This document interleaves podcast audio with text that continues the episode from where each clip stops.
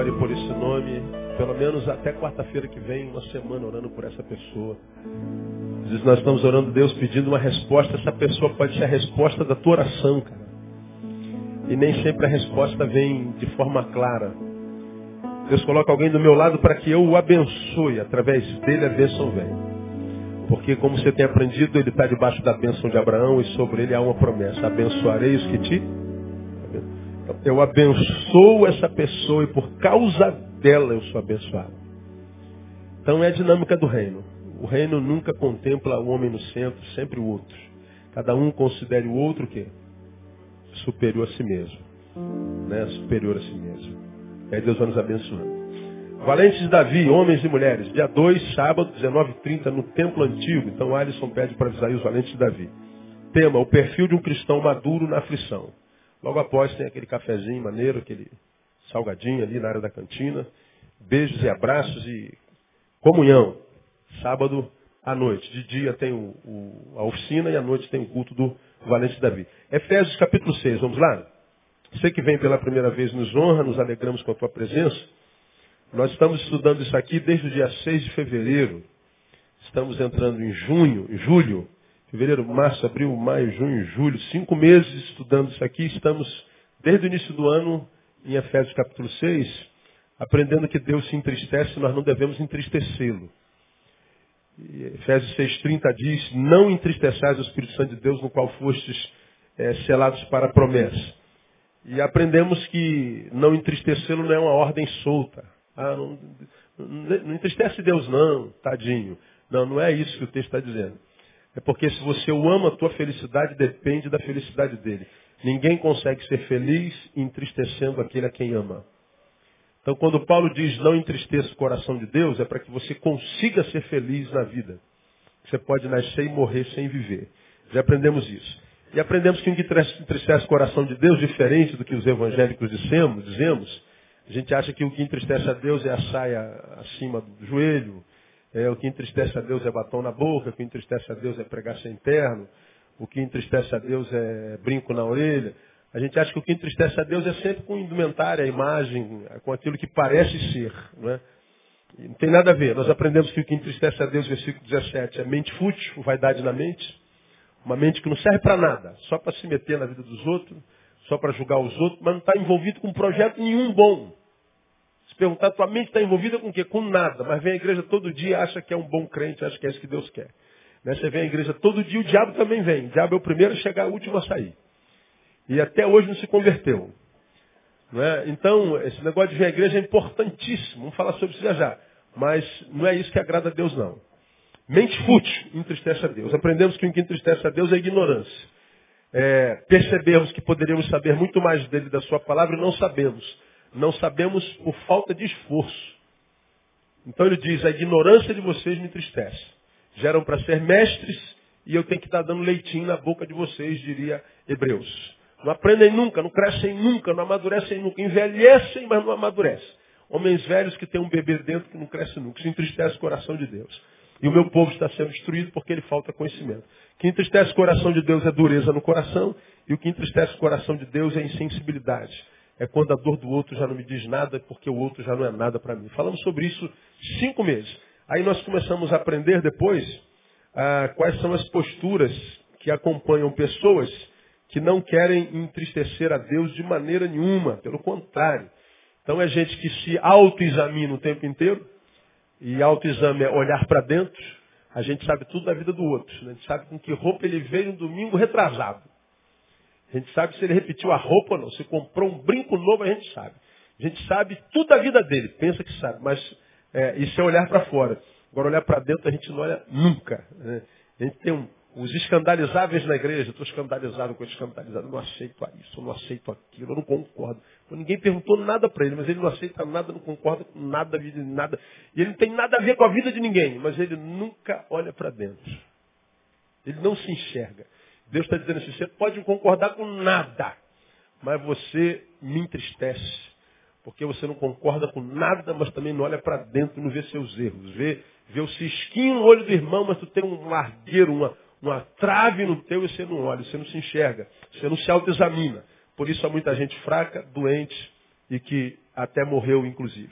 E aprendemos que não basta se autoexaminar. Se se autoexaminou, se viu é, doente, um entristecedor, uma fonte de tristeza para Deus, ele tem que sair da inércia. E sair da inércia está onde? Está aí ah, no versículo 22. A despojar-vos quanto ao procedimento anterior do velho homem que se corrompe pelas concupiscências do engano. Despojar-vos quanto ao procedimento anterior do velho homem. Que procedimento é esse? O procedimento da mente fútil. Então, despojar da futilidade. Ou seja, eu tenho que me envolver com projetos grandes. Isso requer esforço, irmão. Não dá para se envolver com projetos grandes ou projetos, se eu ficar sentado em casa ou só enfiado na igreja, o tempo inteiro, 24 horas por dia, só, só, só, só adorando ao Senhor. Adorar o Senhor é importante, nós nascemos para isso. Mas essa adoração que a gente presta a Deus, presta a um Deus que não tem necessidade de nada. E tem um monte de gente necessitada do nosso lado que a gente não faz absolutamente nada. Temos uma capacidade enorme de criação, mas não criamos nada. Somos parasitas. Parasitas adoradores. E a gente acha que está abafando. Por isso, pensa ser feliz, não é? Tem discurso de campeão e de vencedor, mas é um fracassado entristecido. É, é, é só analisar a vida e olhar para o lado. Tem gente que não aprende nunca. E pior, quando a gente prega isso, fica com raiva da gente. Isso aqui é triste, né? Mas fazer o quê? Né? Deus abençoe e o leve. Prepare e leve, né? Para que você seja feliz. Né? Ah, então, com a relação da futilidade, se envolver em projetos grandes. Ah, e quanto à ignorância, é, buscar conhecimento. Arruma um tempo no teu dia para quem sabe aprender pelo menos um versículo por dia. Decora um versículo. Ah, mas um por dia é muita coisa, pastor. Então decora um por semana, mas um semana também é demais, pastor. Um por mês. Mas, pastor, também não tem tempo. Um por ano, porque tu não decora nada, meu. Tu não faz nada. Você não conhece nada, você não faz um curso. Você não vem para a escola bíblica dominical, você não vem para encontro de casais, você não, vem, não participa de célula nenhuma, você não está em nada, você não busca conhecimento em lugar nenhum. Nasceu, envelheceu, ainda não viveu, não foi feliz, está quase morrendo, vai morrer sem ter vivido. Aí vai falar, Deus não é bom. Ah, Deus é. Tem alguém do teu lado que está rindo à toa. O cara vai dizer, pô, quero viver 300 anos. Porque nasceu e está vivendo desde que nasceu. E ele não é melhor que você. Deus não tem filhos prediletos. Amém, amados? Deus ama você igualzinho ama a mim ou qualquer outra pessoa. As nossas posturas é que são diferentes. E hoje nós vamos ver mais o despojar quanto ao procedimento do mundo. Primeiro foi mente fútil, é, ignorância e me despojar da dureza do meu coração. Me despojar da dureza do meu coração. Como é que eu me livro do coração duro que eu descobri ter? Como é que a gente faz isso? Pastor, eu sou um cara muito duro. Eu não me comovo com mais nada, eu não quero nem saber dos outros, quero que todo mundo morra. Na verdade, eu nem me preocupo comigo mesmo. Eu, eu não tenho mais misericórdia, eu já sofri tanto. Já apanhei tanto, já fui traído tantas vezes. Eu não acredito em mais ninguém. Para mim, ninguém presta. E, e, e, se eu pudesse, eu passava o rodo geral. É, bom, pelo menos você está se identificando assim. Há esperança. Você se enxerga. Quando você diz eu sou assim, você está dizendo eu sou um doente que sei que estou doente. E todo doente que reconhece-se doente é um doente a um passo fora da doença.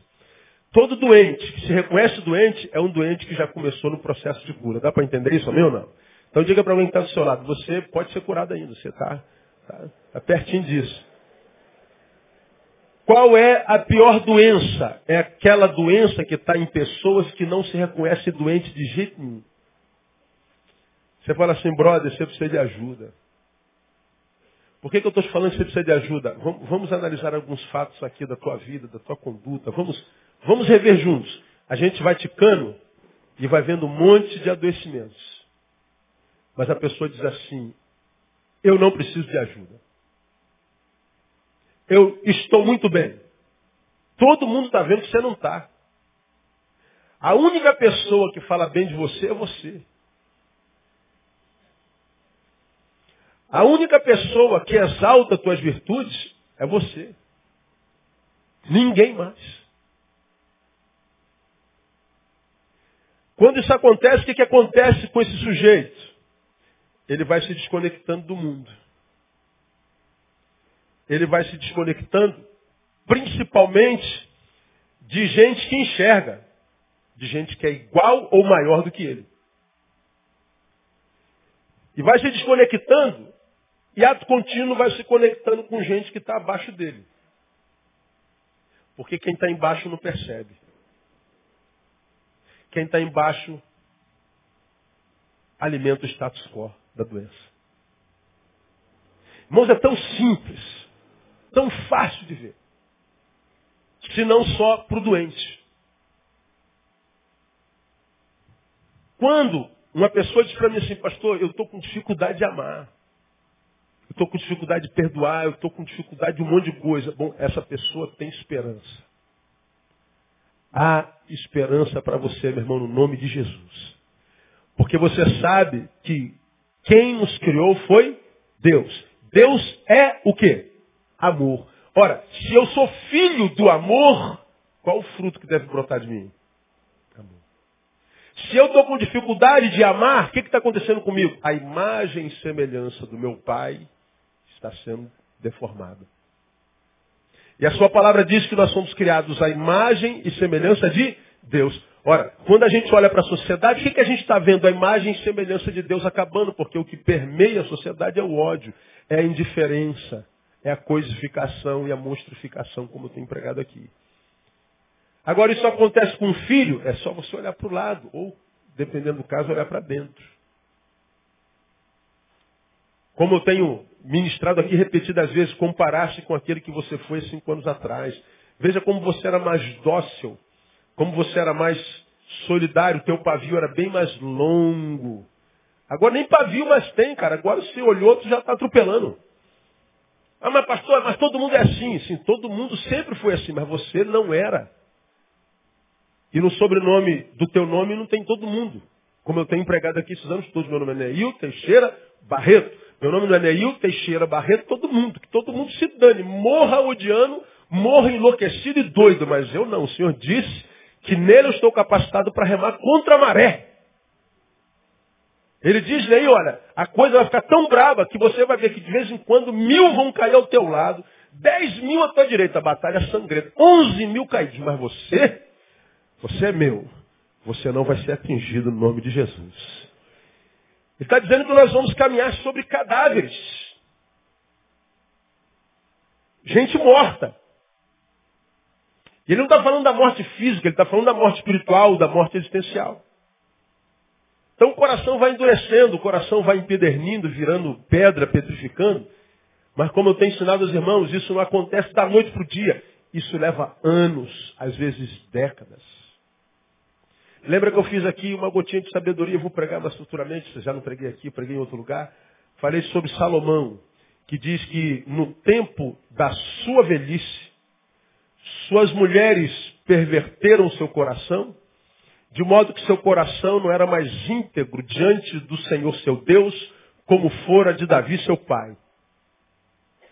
No tempo da velhice de Salomão, o homem mais sábio do universo, de toda a história, teve o coração empedernido no tempo da velhice. Pode acontecer comigo, pode acontecer contigo, eu estou vendo acontecer toda hora. Todo instante, irmãos. E é, é tão triste, tão triste que a gente é, às vezes tem medo. Agora, como é que esse processo de dureza de coração, ou se você não quer chamar de coração duro, de coração sobrecarregado. Aquele coração que fica pesado, a gente tem dificuldade de carregar esse coração, a gente desequilibra.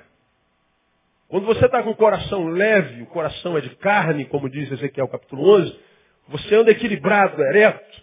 Mas quando o coração sobrecarrega, vira uma pedra, aí você desequilibra. Você continua andando. Você está andando. Só que quem anda desequilibrado, daqui a pouco começa a sentir dor aqui, dor ali, dor colar, está tudo fora do lugar, sobrecarregado de um lado, aliviado do outro. Daqui a pouco você adoece, como diz o salmista, sem que haja possibilidade de cura. E aí, com a sabedoria que Deus nos deu, como nós estudamos na quarta-feira passada, Deus quer que nós tenhamos conhecimento, porque o meu povo está sendo destruído, porque ele falta conhecimento. Não é o diabo que me destrói. Quando a Bíblia diz o diabo vem para matar, roubar e destruir, isso é o que ele faz. Agora, também diz lá, aquele que é nascido de Deus, o maligno não toca. Então esquece o diabo. Pensa em Deus e anda em santidade. Aí você pode esquecer o diabo. Ora, se eu esqueço o diabo, quem pode me matar? Falta de conhecimento. Não são atitudes só espirituais, mas humanas, diárias, do dia a dia. São os males de todo dia. Por isso Paulo fala que nos, nós deveríamos nos revestir de toda a armadura de Deus, para que nós pudéssemos permanecer firmes quando? No dia mal. Então ele está falando que o dia mal faz parte da semana de todo mundo. E ele está dizendo que a gente pode permanecer firme nesse dia. Como? Revestido da armadura de Deus.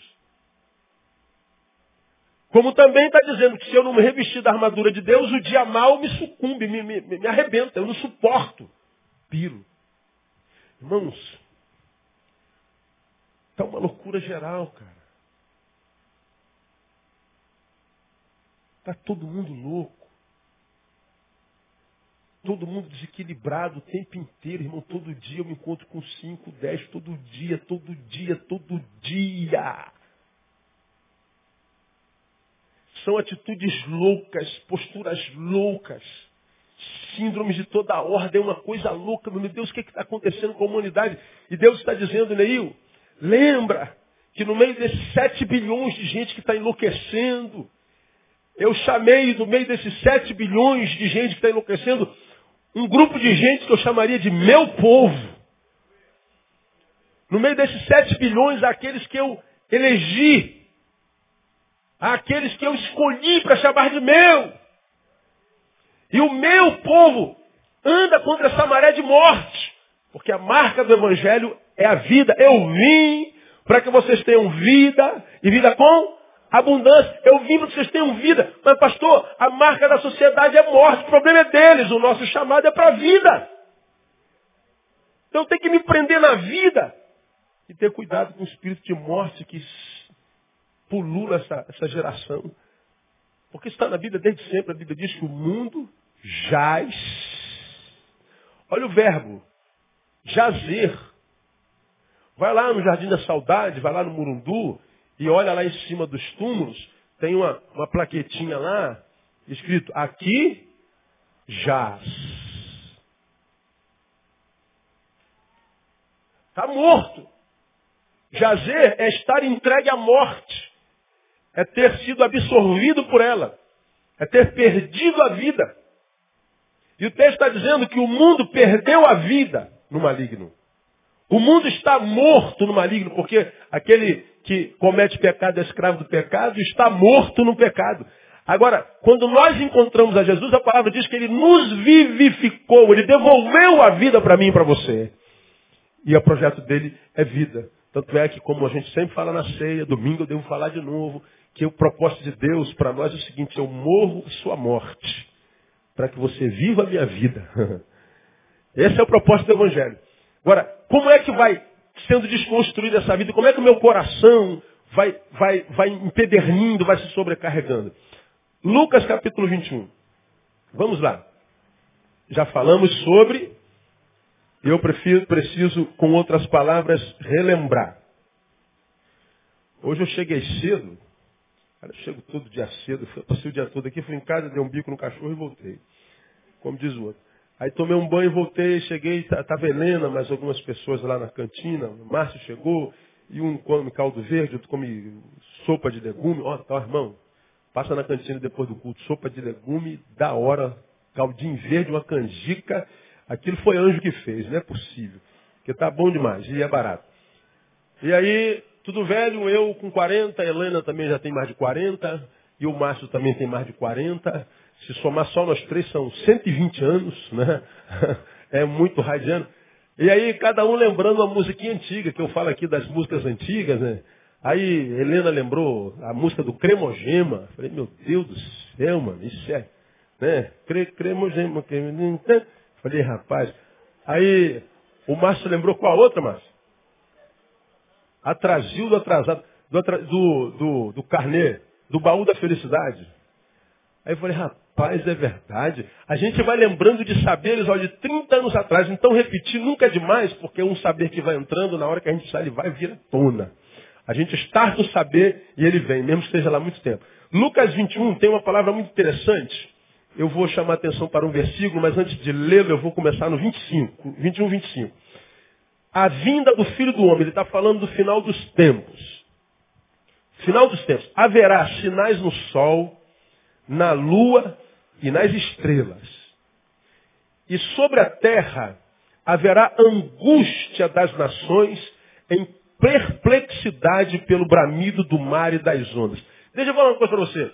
Haverá angústia das nações pela perplexidade pelo bramido do mar e das ondas. Te lembra alguma coisa? Lembra o quê? Perplexidade.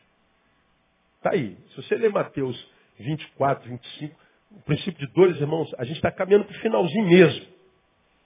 Esse texto aqui fala de forma muito clara. Haverá sinais no sol, na lua, nas estrelas, tudo, nos mares. 26. Os homens desfalecerão de terror e pela expectação das coisas que sobrevirão ao mundo, porquanto os poderes do céu serão abalados. Ele está falando de catástrofe é, fisiológica, é, é, físicas, melhor dizendo, é, geológicas, sociológicas. Ele está falando de catástrofes de toda, toda a ordem e diz que as catástrofes vão se avolumar tanto que vão causar perplexidade em nós. Haverá gemido nas nações. Por causa do que nos sobrevirá. Ele está falando do tempo do fim. Aí ele fala mais algumas coisas no versículo seguinte, até que ele chega no versículo 34. Olhai, portanto, por vós mesmos. Não aconteça que os vossos corações o quê? Se sobrecarreguem ou carreguem de glutonaria, de embriaguez e dos cuidados da vida. E aquele dia vos sobrevenha de improviso como um laço. Presta atenção. Cuidem de vocês mesmos. Vocês estão vendo o, o, o sol, a lua, a estrela, tudo pegando fogo. Vocês estão vendo os terremotos, os tsunamis, estão vendo as calamidades sociológicas, estão vendo o homem ficar louco, síndrome de todo jeito, todo mundo perplexo, meu Deus, onde é que a gente vai parar? O que está acontecendo com a sociedade? Que loucura! Ele está dizendo assim, vocês estão vendo isso tudo acontecer? Então, pastor, cuide de si.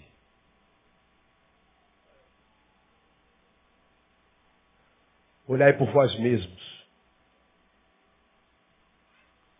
Ele diz mais, não aconteça que os vossos corações se sobrecarreguem.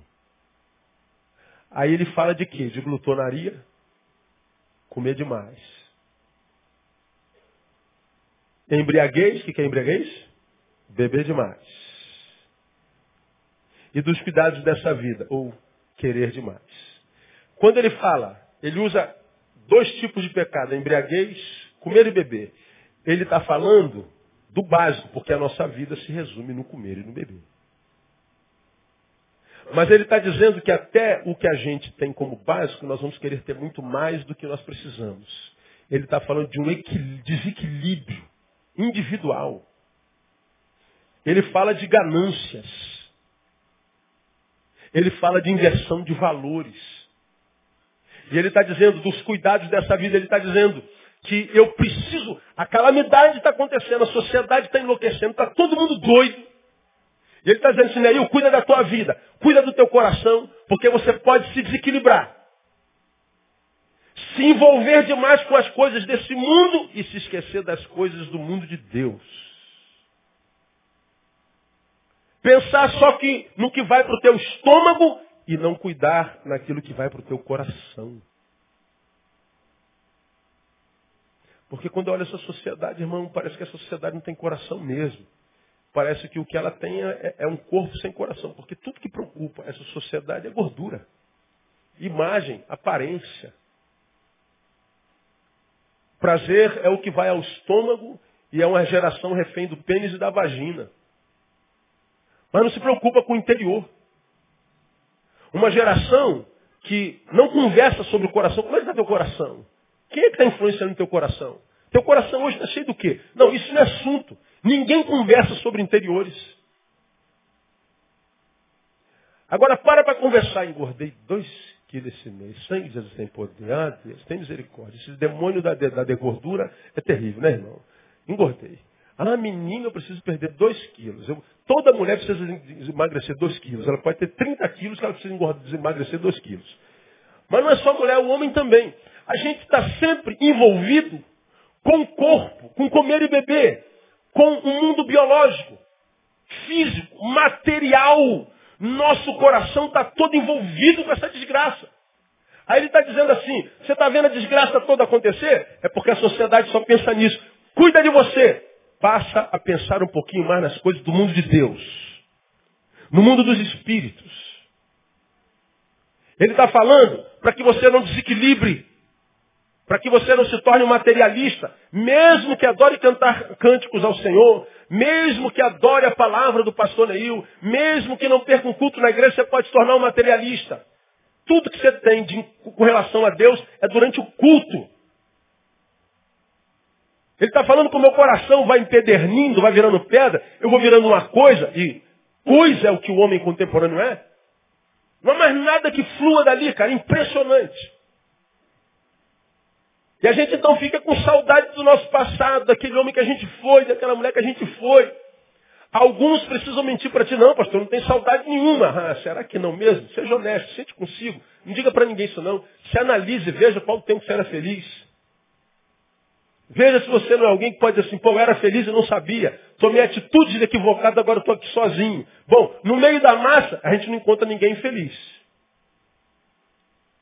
Agora, se a gente viajasse dentro dos quartos, fôssemos uma mosquinha para passar a noite assim no alto do guarda-roupa, sem perigo de morrer, ser morto, né?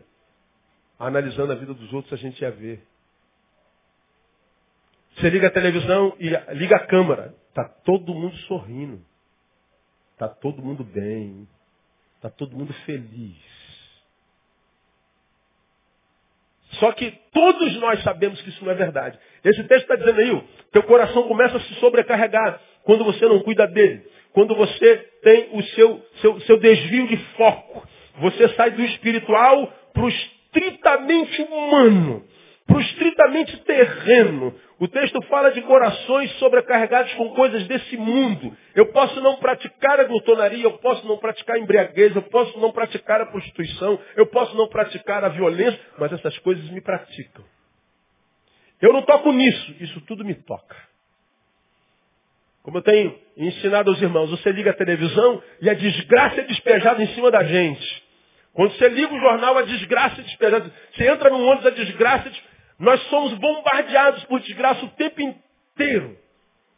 Mais notícias, péssimas informações, impunidades. Isso gera ódio, desesperança, vontade de fazer justiça com a própria mão, insônia, todo tipo de transtorno. Falei domingo passado, joga lá no Google, transtornos contemporâneos. São doenças psicossomáticas, psíquicas, de toda ordem. Dos transtornos que nós nunca ouvimos falar na nossa vida, meu. como é que o pessoal está ficando louco? Por causa do tempo que a gente vive. Nós não estamos cuidando de nós mesmos. Nós estamos cuidando do corpo. O corpo não é o que a gente é. O corpo é o que a gente tem. Lembra, nós não somos um corpo que possui uma alma. Nós somos uma alma que possui um corpo. Portanto, quando eu cuido do corpo, e deve cuidar, é a minha casa. É onde a gente mora é o meu meio de transporte, é o meu meio de contato com o outro. Eu tenho que cuidar do meu corpo. Mas lembra que corpo é o que a gente tem, alma é o que a gente é. Quando eu cuido do meu corpo, eu cuido do que eu tenho. Quando eu cuido da minha alma, do meu coração, eu cuido do que eu sou. Então como é que o meu coração vai empedernindo? Como é que eu vou perdendo, irmão? O que eu sou para o mundo? Quando é, como é que, como dizia o padre Fábio de Melo, eu sou roubado de mim? É quando meu foco muda. Aí aqui a gente faz uma, um exercíciozinho bem rapidinho. O texto fala de corações sobrecarregados com coisas desse mundo. Vamos falar sobre três coisas aqui. Primeira, vamos falar de trabalho. Vamos falar de igreja. Trabalho versus igreja. Vamos melhorar. Trabalho ou igreja? Aí você vai falar assim, trabalho, lógico. Pois eu não preciso viver enfiado na igreja o tempo inteiro. Não preciso estar na igreja o tempo inteiro. Verdade. Aí você não está na igreja o tempo inteiro. Quando você diz, eu não preciso da igreja, pelo menos o tempo inteiro, quando alguém chega a dizer isso é porque ele não precisa da igreja para nada. E aí não vem mesmo. Se vem de manhã, não vem à noite. Se vem à noite, não vem de manhã. Se vem de manhã à noite, não vem quarta. Porque vir à igreja três vezes por semana, pô, pelo amor de Deus, ninguém aguenta um negócio desse, né, pastor? Só quem não tem nada para fazer nesse mundo. Bando de vagabundo que vem aqui, quarta à noite, domingo de manhã e domingo à noite. O cara tem que ser um vagabundo. Pois é, tem um monte de vagabundos que Deus tem abençoado a beça mesmo. Pois é, esses vagabundos Deus abençoa. Talvez não seja vagabundagem, seja senso de valores diferentes. Né? Cada um tem a visão do mundo de acordo com o grau que usa no óculos. Verdade? O meu óculos me permite vê-los como vocês são. Se eu tiro o óculos, eu vejo tudo menos o que vocês são. Agora eu posso botar esse óculos e Agora, se eu pegar o óculos daquele irmão que está ali na frente, do Barone, a, a, o óculos dele pode ser de grau completamente diferente do meu. Se eu pegar, é a mesma coisa, não adianta nada. Então a gente vê a vida de acordo com o grau que a gente tem de visão. Se, ou digamos, tiremos o óculos, vamos botar na caminhada da vida com Deus. Quando eu estou no primeiro andar, eu tenho a visão de mundo. Se eu subo para o terceiro andar, eu tenho outra visão. Se eu subo para o décimo andar, eu tenho outra visão. Estamos no mesmo mundo, mas a visão do horizonte que nós temos é completamente diferente. O mundo de quem está no décimo andar é muito maior do que o mundo de quem está no primeiro, embora seja o mesmo mundo. E é aí que a dificuldade muitas vezes estabelece. A gente está no primeiro mundo, acha, está no primeiro andar, acha que já está pronto. Está conversando com alguém que está no décimo e acha que tem a mesma visão. Agora, a única pessoa que acha que você está no décimo é você. Ninguém mais. E a Bíblia diz, seja o outro que te louve, não tu mesmo. Isso é claro, aberto. Então o coração, ele vai perdendo. Mas pastor, lógico, eu, eu, eu trabalho porque não preciso viver enfiado na igreja. Ok, ok. Essa é a sua visão. Duas perguntas. Primeira, essa tua visão sempre foi visão tua? Ou é de um tempo para cá? Houve algum tempo na tua vida que estar na igreja era mais prazeroso? Bom, ninguém precisa responder, é para si.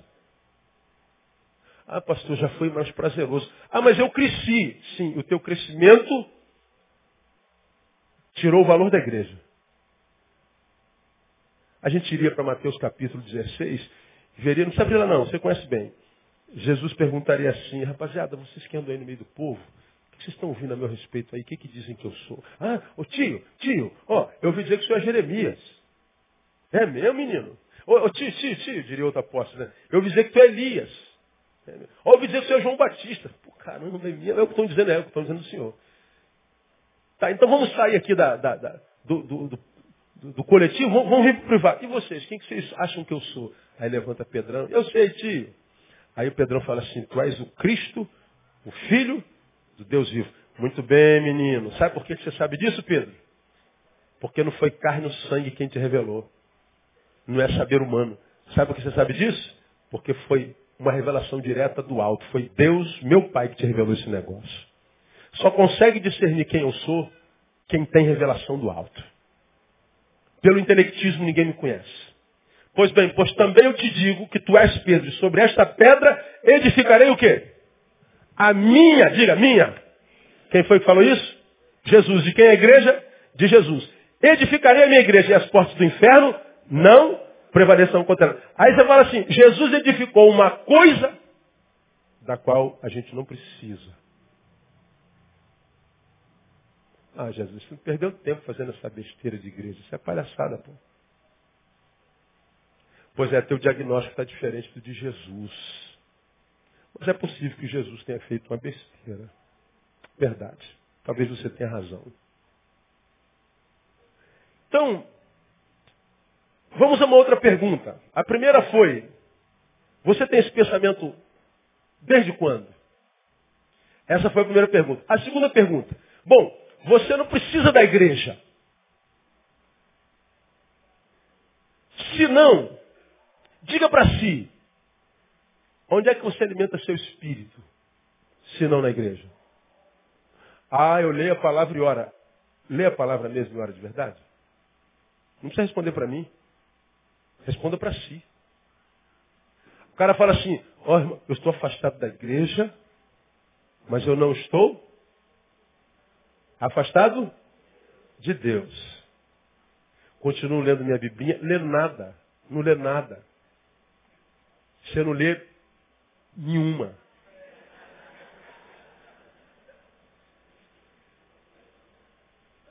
Ah, eu continuo fazendo minha oração, continua nada. O lugar onde mormente a gente ouve a palavra é confrontado por ela. O lugar onde nós desenvolvemos comunhão e oração é na igreja. Agora a gente diz assim, eu não preciso ficar enfiado na igreja. É verdade, nem eu preciso. Mas eu não posso viver totalmente longe da igreja, irmão.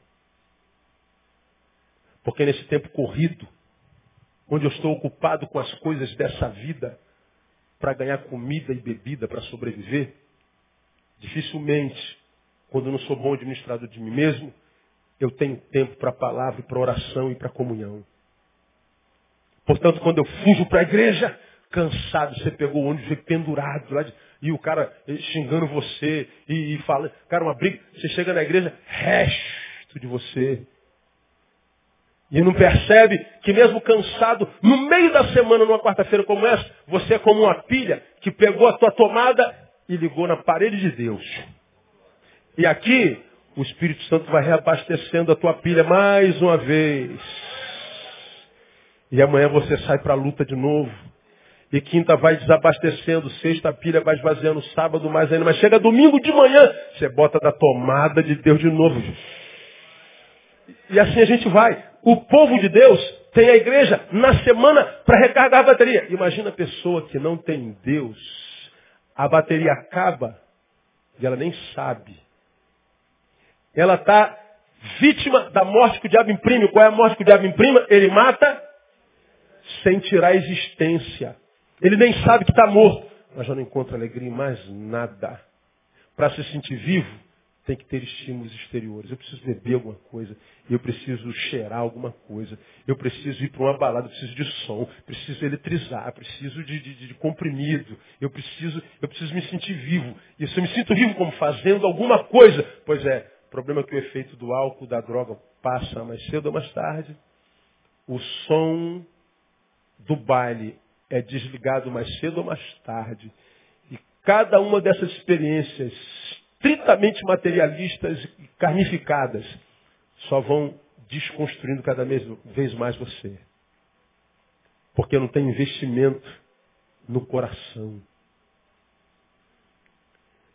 Não é fácil de entender isso, irmão? É. É muito fácil de entender.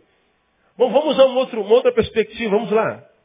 Trabalho ou igreja? Eu não preciso defender da igreja, tá bom. Então, é, você tem esse pensamento desde quando? Ah, você sabe, né? Não foi sempre assim, você mudou. E se você não se alimenta de Deus, da palavra, da comunhão, na igreja se alimenta onde mesmo? Não se alimenta, né? E como que vai ser feliz, irmão? Se você não é só um punhado de carne e ossos. Como? Porque os crentes que eu vejo se arrebentando, são os crentes que acham que amadureceram, aí não precisa mais de culto, não precisa mais ouvir palavra, não precisa mais comunhão, não precisa dar mais satisfação para ninguém. Meu pastor é Jesus, claro, porque Jesus não está aqui para te confrontar. Jesus não está aqui, bota o dedo na tua cara.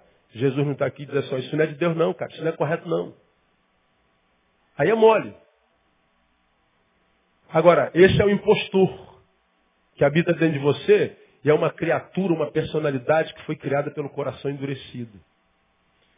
Mas vamos uma outra perspectiva. Trabalho ou igreja? Lazer ou saber? Algum de vocês diria, lazer? Lógico, afinal, ninguém é de ferro, né, pastor? Pô, não dá para trabalhar a vida inteira. Ah, temos que brincar. É verdade. Irmãos, tem que ter lazer, pelo amor de Deus. Tem que sorrir, tem que, tem que espairecer, tem que falar besteira. Tem que, tem que correr, tem que botar o pé na grama, tem que sentar com gente amada. Tem que esquecer o trabalho, tem que esquecer os afazeres, os deveres. Tem, tem que ter. Mas, ninguém é de ferro. Veja se teu lazer, que é necessário, não tem te impedido de conhecer mais de Deus. Por exemplo, você não precisa da igreja mais. E você não pensa assim a vida inteira e não se alimenta em lugar nenhum mais. Portanto, teus sábados à noite são geralmente seus, ou seja, para o teu corpo. Só que teu corpo, que não se sacia nunca, quer sempre mais, por exemplo, quantos anos você tem? Diga, vou dizer de um a três, você diz quantos anos você tem, ok? Um, dois, três. Então, seja um jurássico, né? Soma, nesses anos todos, quantos quilos de arroz você já comeu na sua vida? Quantos caminhões? Junta todos os caminhões de arroz que você já comeu de feijão. Quantos quilos de comida você já comeu? Pô, pastor, já comi umas 30 toneladas. Pois é, mesmo assim você só pesa 70 quilos. Há um mistério, né? E mais, alguns de vocês estão com fome nesse exato momento. Estou aqui pregando, você está pensando num churrasquinho lá na. Você já está lá na cantina, no, no caldinho verde. Por que, que a gente come, come, come? Porque o corpo é insaciável, a carne é insaciável. Quanto mais eu tenho, mais quero. Porque senão a gente não entenderia um deputado que já rouba 25 anos em tantos mandatos. O cara não tem. O cara pode viver 200 vidas que o dinheiro dele não acaba, mas ele continua roubando, meu. Aí você vai botar esse dinheiro aonde, cara? Eu não, não sei, cara, mas é, é, é vício. Bota na meia, na cueca, o cara não tem mais onde botar. É que o corpo, ele não se sacia, ele inventa bolsa, ele inventa lugar. A carne nunca se sacia, você quer mais, e mais, e mais. E quanto mais tem, mais ela quer mais, porque ela se sente poderosa. Se eu conseguir esse e essa, eu vou conseguir mais esse e essa. Isso vai gerando poder.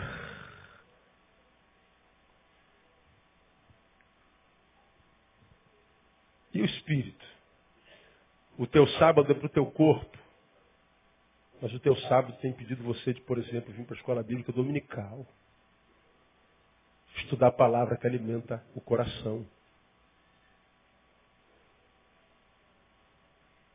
Teus lazeres têm impedido você de estar nas reuniões de compartilhamento. Teus lazeres geralmente são com gente que contribui pouco. É alguém que você diz assim, como eu tenho empregado aqui, pô, fulano é gente boa, beça quando eu estou com ele, pastor, o tempo passa rapidinho. Legal, isso é importante. Mas se for só para passar tempo, eu posso jogar um dominó. Posso passear com o meu cachorrinho.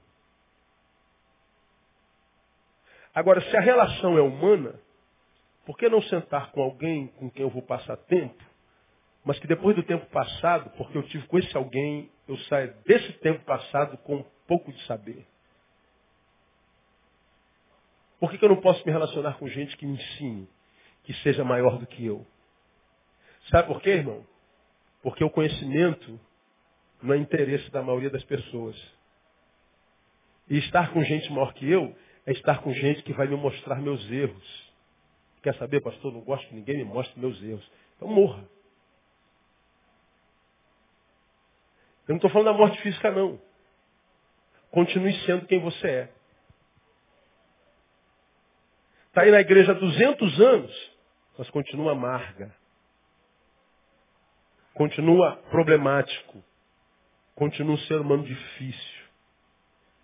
Está envelhecendo de amor? Pouco. E você tem aprendido aqui que o que conta no final é o quanto eu amei. Que você não amou porque tinha muita amargura no coração. Os filhos dizem, mãe, a senhora é muito amarga. O marido diz à esposa, você está muito difícil. A mulher diz, marido, você está muito troglodita. Os pais dizem, filho, você está muito desobediente. Você não ouve ninguém. Não houve ninguém. Por quê? Porque só quem chama a nossa atenção é quem ama. Porque quem não ama, está nem para você. Se você acerta, se você erra, se você está bem, se você está mal.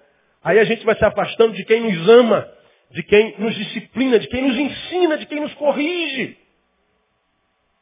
E a gente não sabe que o que a gente está fazendo é esvaziando o coração. Meu coração vai endurecer, cara. Meu coração vai empedernir. Meu ego vai inflar. A imagem de mim mesmo vai crescer, sempre deturpada, mas o meu coração endurece. E o coração endurece, acabou. Então acho que o lazer é importante. Mas o lazer tem impedido muita gente de conhecer. Vamos terminar mais um. Semana que vem a gente continua com isso aqui. Trabalho, igreja, lazer ou saber. Você ou o próximo? Aí alguns diriam, eu, claro. Se eu não cuidar de mim, quem fará, né? Tudo lógico. Tudo tem sentido. Tudo tem sentido. Então, quer saber, pastor? Eu só quero saber de mim. Tem sentido. Por que, que é assim? Porque todo mundo é assim, pastor. Ninguém está nem leva os outros. Pois é. Só que os outros tem nada a ver com Deus. Você tem. Os outros não foram, como eu preguei alguns domingos atrás, pinçados com a pinça de Deus, do meio de sete bilhões de pessoas, assim, ó, tu és o meu filho amado. Mas você sim, Deus fez isso. Deus escolheu você e você ainda estava no ventre da sua mãe. Ele já tinha um plano de paz e de esperança para você. E qual é o plano de paz e de esperança? Ser diferente do homem sem Deus. Tanto que a então sabereis a diferença entre o que serve a Deus e o que não serve a Deus, entre o que teme a Deus e o que não teme a Deus. Há uma diferença. Nos princípios, nos valores. Porque a dinâmica do mundo contemporâneo é o individualismo. E a palavra do individualista é dane-se. E o outro, dane-se. Mas, cara, você está brincando com as emoções. E a emoção do outro, dane-se. Ou, ou empresário, você está tirando um princípio ativo do remédio, vai, vai morrer gente, dane-se. O deputado só está desviando a verba da, da, creche da criança, a criança vai morrer de inanição, dane-se. Porque a única coisa que eu reconheço no mundo sou eu e o outro, dane-se. Pois é, você ou o próximo? Eu, lógico, pastor, porque se eu não cuidar de mim, quem vai cuidar de mim? Mas hoje, Deus perguntaria assim: se você vive só para si, você não encontrou então razão para viver. E mais, se você vive só para si, você vive o anti-evangelho. Você é anti-Deus. Porque lá no iníciozinho, Deus olhou para mim e para você e disse, não é bom que o homem esteja só. Bom, mas a, a, dificuldade do dia a dia, e o que que Lucas está dizendo? Olhai por vós mesmos, para que vocês não se transformem neles. Para que vocês não reproduzam o que eles estão reproduzindo. Para que vocês não tenham os mesmos princípios que eles. Para que vocês não tenham os mesmos prazeres que eles para que vocês não se transformem na imagem e semelhança deles, portanto, para que você não perca a imagem e semelhança do teu Criador. É isso. Porque se eu não luto contra isso, irmão, meu coração vai endurecendo gradativamente, até que eu viro uma coisa. E Deus está dizendo, ó, não conte comigo. Aí você está vendo aí, 25 suicídios por dia. No próximo censo você pode contar que já passou para 40 ou para 50. Aí vai ver o número de consumidores psicotrópicos, mais da metade da população. Você vai ver os depressivos, os transtornos obsessivos compulsivos, pessoal que está com, com, com, com, bipolaridade, gente que está com esquizofrenia, gente que está com, síndrome de Polícrates, gente que está com síndrome de Estocolmo, gente que está com síndrome de transtorno de déficit de atenção, e é, é transtorno para tudo que é lado, todo tipo de fobia. Já viu como a televisão está falando sobre fobia nos últimos meses? Quantas reportagens você viu sobre fobia? Tem fobia sobre tudo. Da onde que isso está sendo gerado, irmão? Em qual coração que isso tudo está nascendo? É no coração quebrantado pelo Espírito Santo de Deus? Não, um coração endurecido longe de Deus. É lá que essa desgraça toda acontece. Porque pode acontecer com qualquer um de nós, pode, mas quando acontece conosco, nós vamos sofrer o dano, mas dando glória, porque a gente sabe que não há dor que dure para sempre, por causa daquele que habita em nós. A gente tem vitória. Agora, a gente vê acontecendo o tempo inteiro. E a gente não aprende com as nossas dores. Eu odeio sentir dor, cara. Eu, eu tenho, eu, rapaz, eu tenho pavor de dor. Acho que todo mundo tem. E a bendita da dor quando é física, geralmente ela aparece à noite, né? Ninguém sente dor de dente meio-dia. Ninguém sente dor de dente, dor de ouvido 15 horas. É sempre de noite. Por quê? Porque o corpo, ele deita, ele esfria, ele descarrega as tensões do dia. Então o que é vem à tona. Da mesma sorte, é com a cama no travesseiro que os nossos traumas, dores, medos, síndromes afloram e fazem com que se deite do nosso lado a companhia noturna de tanta gente, a irmã insônia, que deita do nosso lado má noite. Ô, oh, má noite. Vim passar essa noite contigo. E a gente vai, noite após noite, com a dona insônia. E aí, para a gente vencer a insônia, a gente toma o primeiro comprimido. Dorme e diz, que benção esse remédio. Amanhã o que, você faz? Toma outro, e outro, e outro, e outro, e outro, e outro. Porque aquele vai ser benção durante um período, mas chega uma hora que o teu organismo acostuma. O que, que você tem que fazer? Toma o mais forte. Que benção esse remédio. Durante um tempo, que daqui a pouco o teu organismo acostuma, tem que fazer o quê? Tomar outro mais forte. Nunca mais se livra deles. Remédio é bênção quando, quando, quando, quando o médico passa, a gente tem que tomar remédio. Não deixe de tomar seu remédio. Mas o que eu estou querendo dizer para os irmãos que há remédio que nós não precisaríamos tomar. Se nós cuidássemos de nós e não permitíssemos que o nosso coração fosse sobrecarregado com as coisas dessa vida. Nós não praticamos nada disso, isso tudo nos pratica.